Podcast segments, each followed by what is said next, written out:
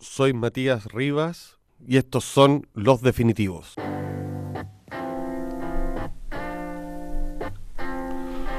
Hola, estamos en una nueva versión de Los Definitivos. El invitado de hoy día es uno de los intelectuales, un filósofo, eh, para mí y yo creo que para mucha gente muy importante.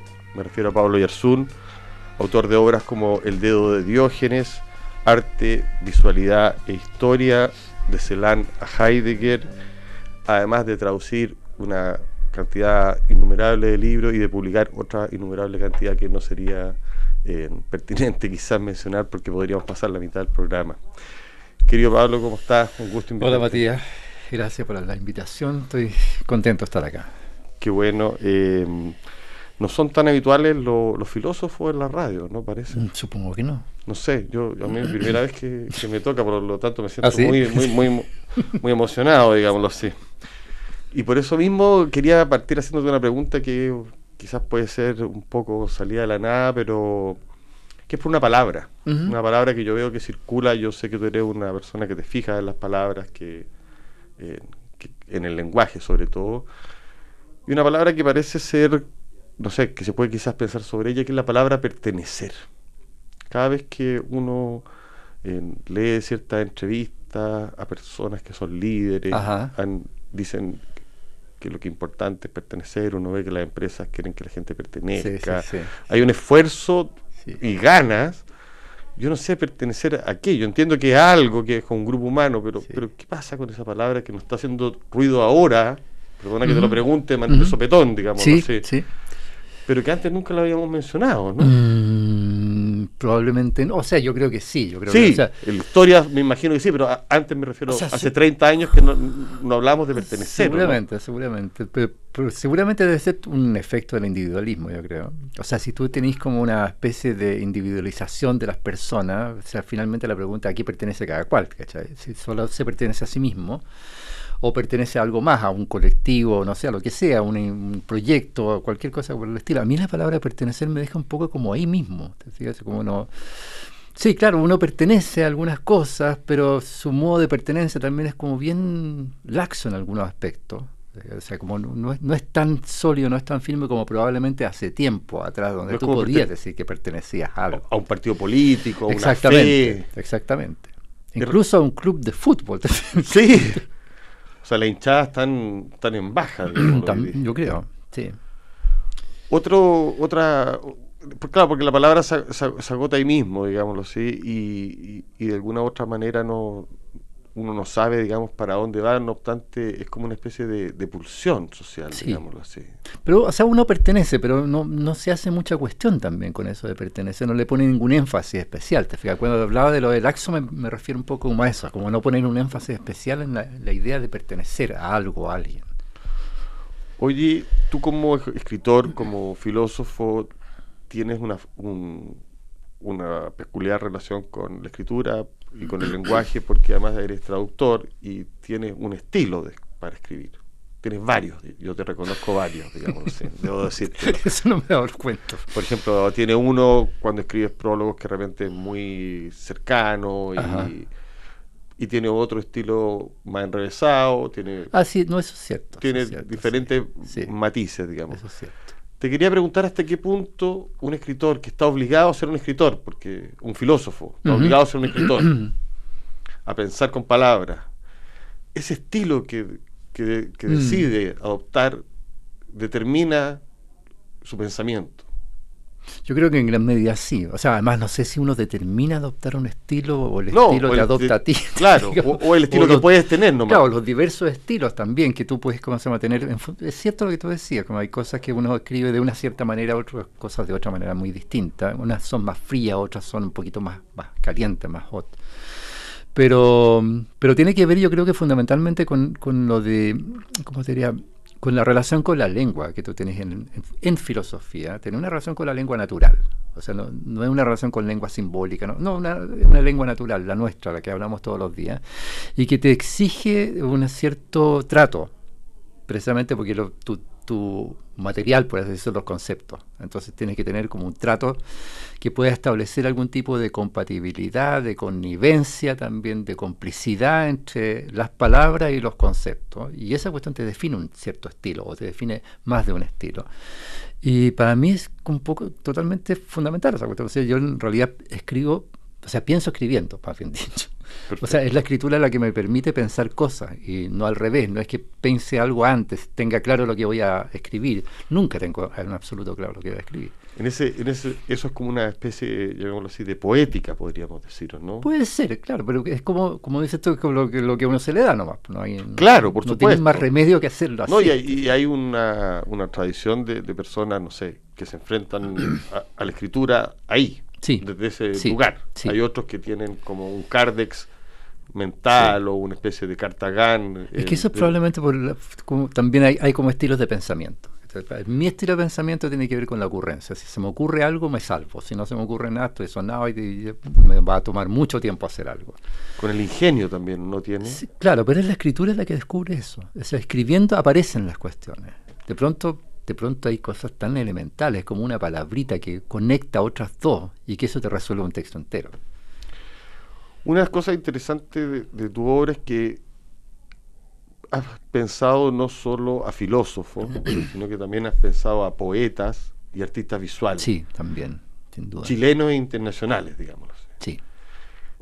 Eso de escoger como objeto el arte o la poesía o la escritura también es una opción que muchos la limitan como al ensayo. Tú has hecho filosofía con eso. ¿no? Sí, sí, sí. Eh, sin duda. creo que, que dentro de ese vínculo tu relación se, podría hacer, yo dividirlo en dos, diría tu relación con el arte visual es muy profunda, muy estrecha. Ha sido muy, ahora estoy menos, mucho menos vinculado con las artes visuales, pero ha sido muy estrecha, muy profunda. Y estás menos vinculado, aquí voy a la pregunta, es porque la generación sobre la cual te tocó escribir, que es un poco la generación de los años 80, Exacto, parte, claro. fue una generación muy importante y todo.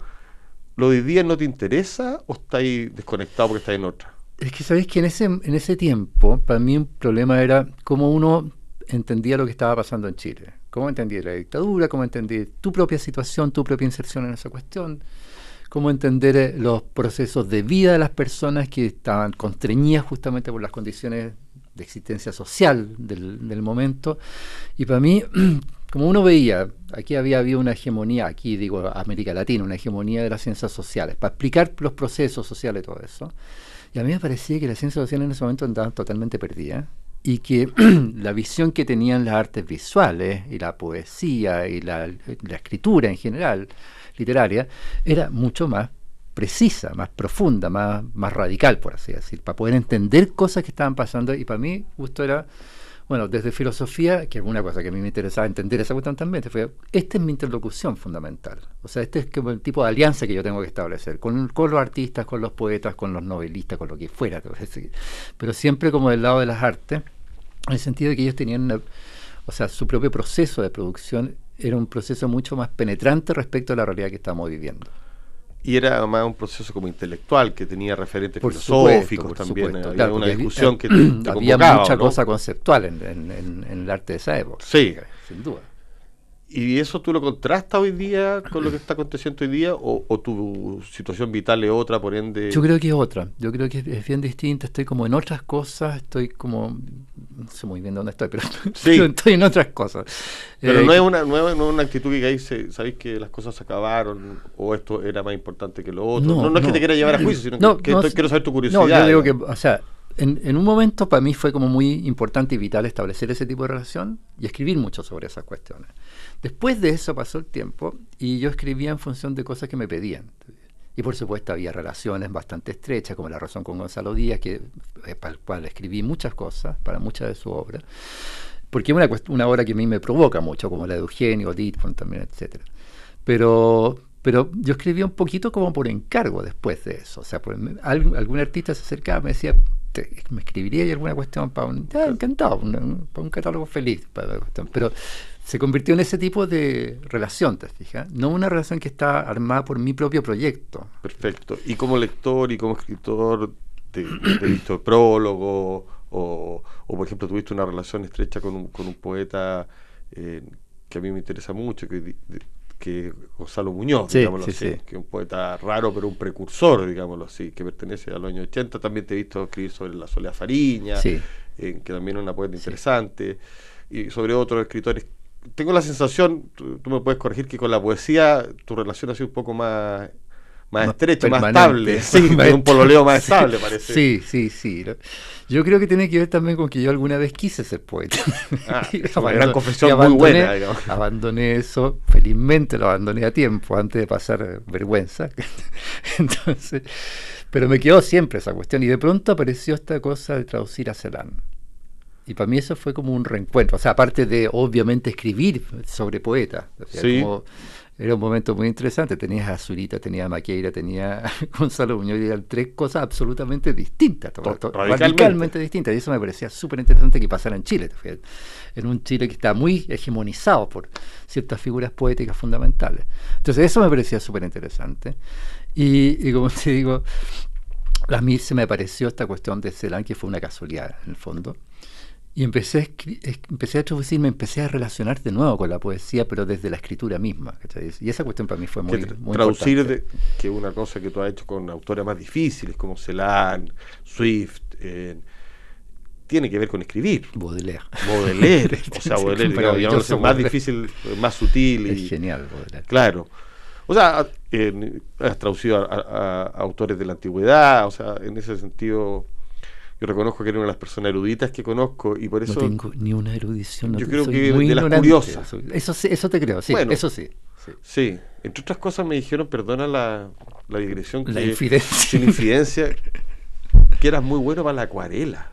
Para la acuarela, no, yo fui dibujante, fui diseñador gráfico, de hecho publicitario también, trabajé en publicidad, para no caer en la cesantía total me llegó rápido la no, no, no, no, no, lograste librarla del todo. No.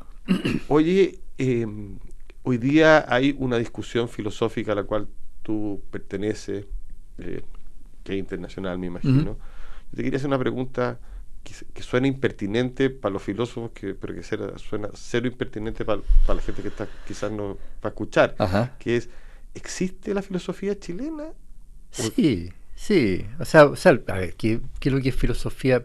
Claro, cuando tú decís filosofía alemana, filosofía francesa, pensás en una tradición larga. Aquí, claro, no encontré tradición. Eso, o sea, Pero cuando hay una serie de gente que, que está pensando. O sea, si la condición fuera de, para decir esta filosofía es de tal nacionalidad, por llamarlo así, o de tal identidad, tenéis que tener una. o sea, tenéis que confesar que aquí en Chile no existe algo así como una tradición de esa naturaleza, donde tú tenés como gente que entra en interlocución o conversación unas con otras a través del tiempo y se refieren a predecesores o cosas así, eso no hay.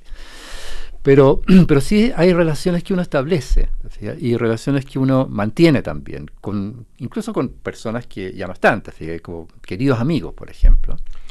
La amistad tiene mucho que ver también con esa cuestión. Eh, como el campo filosófico hoy día, por ejemplo, hay un personaje eh, sobre el cual tú has escrito y fue un amigo tuyo y un amigo que es Patricio Marchand. Sí, por supuesto. Eh, está compuesto, para hacerlo de manera gráfica y un poco burda, por gente que cree en una filosofía cercana al ensayo, cercana a la digresión, cercana incluso a la, deconstrucción y a la filosofía eh, posterior a los años 50, por decir algo, a la cual perteneces tú, Marchán y una serie de personajes. Y hay otra filosofía que se pretende más dura, más... Ah. Eh, llamémoslo así, más cercana quizás incluso a la academia rígida. Sí. Tú has sido decano de, la Chile, conoces muy bien todo el campo filosófico. ¿Cómo, háblame un poco de eso, o sea, ¿cómo lo, lo describiría? ¿Es un campo, se conversan? Sí, se conversa. yo sé que tienen revistas. La gente no. Hay revistas, sí. Yo, yo te diría que por, lo que por lo que un poco te decía hace un momento, que la amistad juega un papel importante. Finalmente, esta cuestión de filosofía tiene que ver con la amistad. Pues, sí, es un saber de la amistad, ya, lo, por ahí lo había dicho. Tiene que ver muy fundamentalmente con esa cuestión. Entonces, ahí se generan conversaciones. O sea, cuando se producen ese tipo como de encuentros, de sintonías, te fijas, que son sintonías que van construyendo como relaciones más estables, amistades, ese tipo de cuestiones. Ahí se producen conversaciones también que, pero que son conversaciones también como de ida y vuelta, de, de entrada y salida.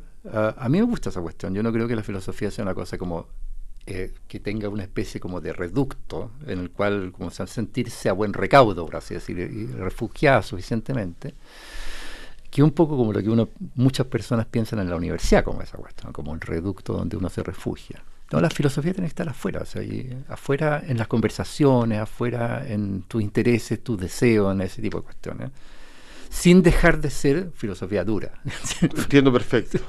¿Y quiénes serían hoy día, si abuelo pájaro, tus interlocutores vivos? Bueno, o sea, hay gente con la que trabajo, de hecho. hay gente que fue alumnos míos que, que mantenemos una conversación permanente, porque además estamos en proyectos comunes, ¿te fijas? Andrés, claro, uno muy querido amigo este que tú conoces muy bien. Y, eh, y está, ¿cómo se llama? Willy Taller, está Elizabeth Colnick. O sea, hay una cantidad de gente, está Rodrigo Zúñiga, está Federico Galende, está, o sea, no sé, un montón de gente con la cual uno está en constante relación y conversación. Y que, y que una conversación que te mantiene muy vital también. Sea, una cosa que a esta edad ya empieza a ser importante. La energía cada vez es más importante, yo considero, por lo menos. Y, en esa relación también de ese grupo de gente, eh, muchos de ellos pertenecen a la Universidad de Chile. Eh, tú también tú fuiste profesor mío en la Católica, o sea, sé que eres bastante poroso en ese sentido, te, te mueves. En la Católica hacía un seminario, un semestre que era de filosofía blanda y el segundo de filosofía dura. yo, te, esperé muchas horas, Pablo, para escucharte. Estábamos llenos de unas salas llenas que están ahí de hay que reconocerte que eres un, profesor muy notable, porque además piensa en clase, lo cual eh, no es lo mismo que pasar materia, eh, cosa que a muchos no les gusta y, cosa que a ti parece cargarte, digamos, no sé. Oye, eh, como intelectual estamos hablando ahora de un campo filosófico, de gente que es sofisticada. ¿Qué relación tienes tú con los papers, con todo ese campo académico? Un poco maqueteado, pero en el cual, sí, en el cual, sin embargo, el mundo sobrevive. ¿no? Sí, sí. O sea, mira, el, paper así como, como institución, por así decirlo, es una cuestión que realmente no me, no me funciona. O sea, es cierto, yo tengo una onda más, más ensayística. No le hago el kit al paper, también he publicado papers, pero, pero lo he publicado en función de determinadas cosas muy específicas, en, las necesidades que he tenido de, de, analizar ciertas cuestiones. Y juego un poco también, como jugar a hacer, a hacer papers, fíjate, como entretenido.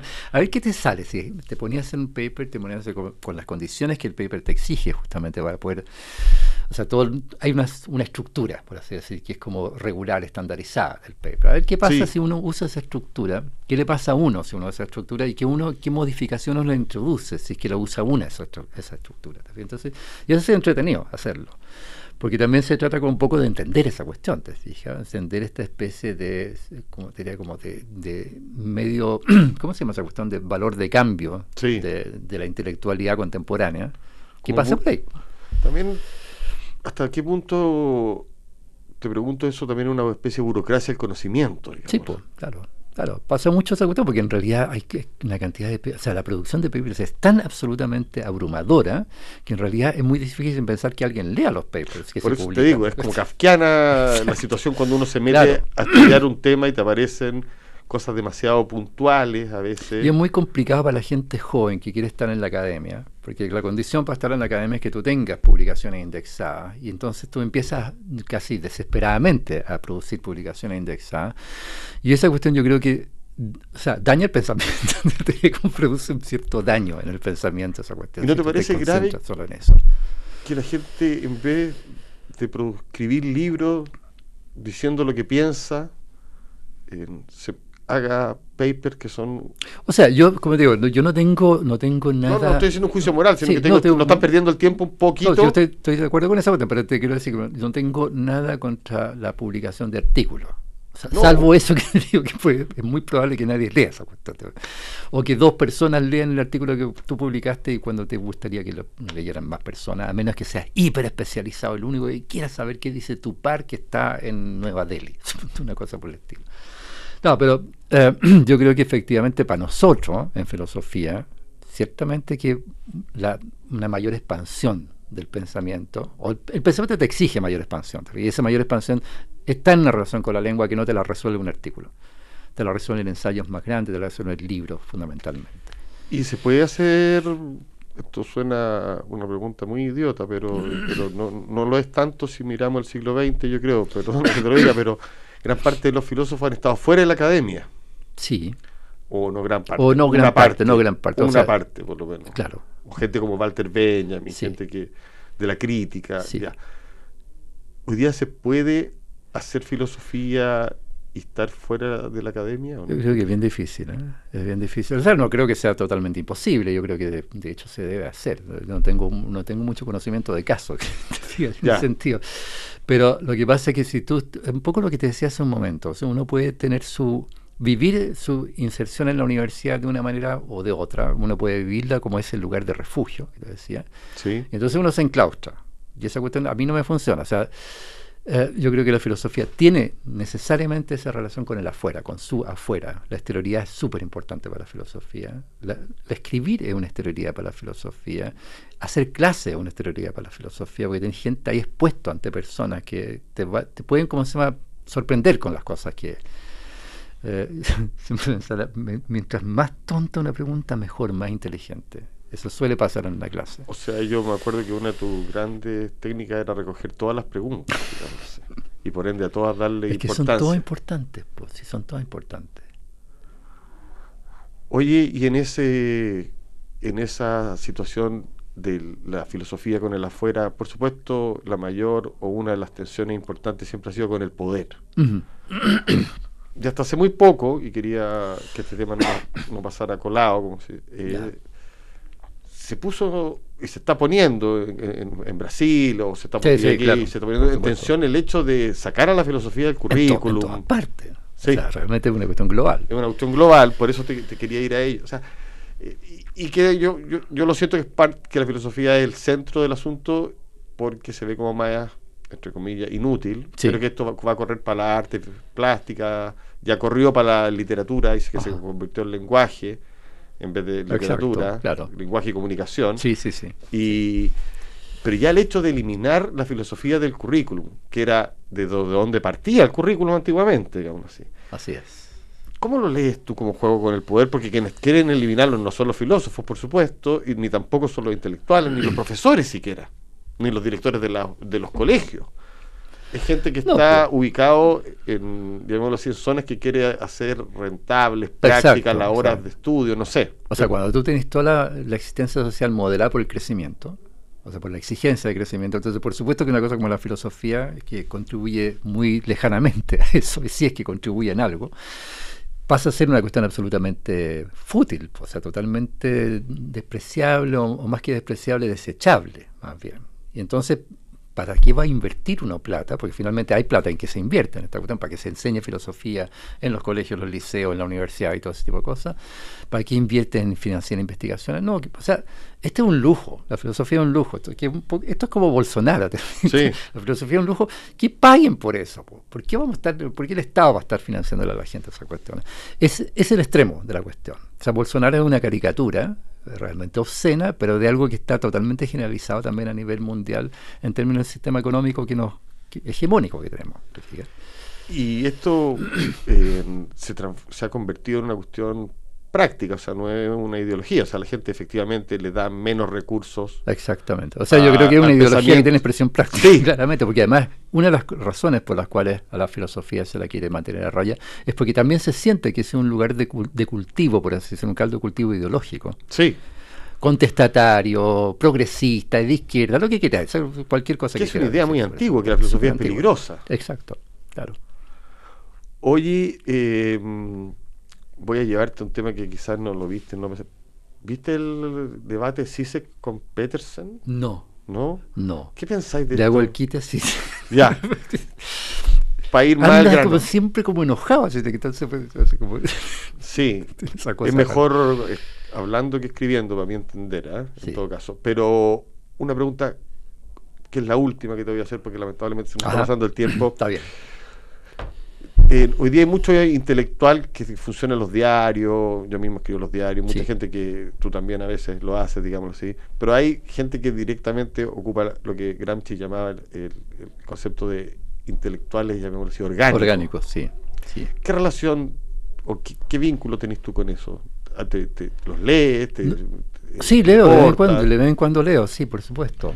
¿Crees que van a pasar a la filosofía? se, se, testan con, la, con, el mundo intelectual? ¿O lo ves como algo absolutamente vinculado a lo político, al poder y a esas esferas nomás? Es que no tenía, no, no, no podía establecer una, una, separación tan distante entre filosofía y política. Sí. Esta misma cuestión que estábamos hablando recién, le obliga a la filosofía a asumir posturas políticas, en, en el sentido de exigir políticas públicas. Entonces, y eso es político también. O sea, eso significa un cierto grado de militancia, por así decir, al interior de, conjuntos, colectivos, de gente de humanidades, gente de arte y todo ese tipo de cuestiones. Ahí, ahí, se produce una, cosa así, que se ha producido aquí en Chile. Entonces tienes, tienes esa cuestión, no, no puedes separar una cuestión de la otra. Pero yo te diría como, mm, para mí, o sea, lo único que puedo decir que me pasa a mí, para mí siempre ha sido como una cuestión, o sea, siempre he tenido como el, el interés de publicar más en medios de comunicación pero no lo hago. Entonces, ahí tengo una cuestión nunca resuelta. pero ves por que es importante en el fondo. ¿Te parece, que es una intervención fundamental? Me parece que hay que hacerlo. Hay que salirle al paso. Me parece que hay que hacerlo, sí.